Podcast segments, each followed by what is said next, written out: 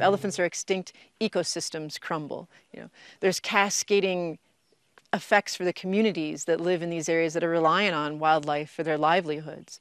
And you know, in the end, it would it would be human greed. You know, we're we're we're the generation that that can take this on and and stop it.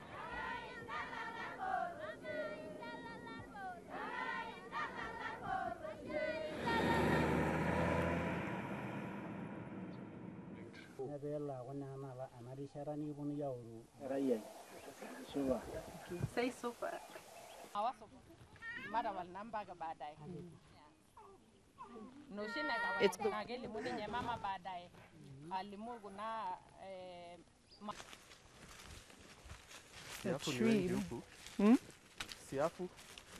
Sasa mwao uh, this would be maybe in a tree or you know, Yeah. just a good place to put one of the camera traps. Yeah. You can see they span right across from Amboseli and moving all the way actually. Um, in terms of, we got, say, like, in this case,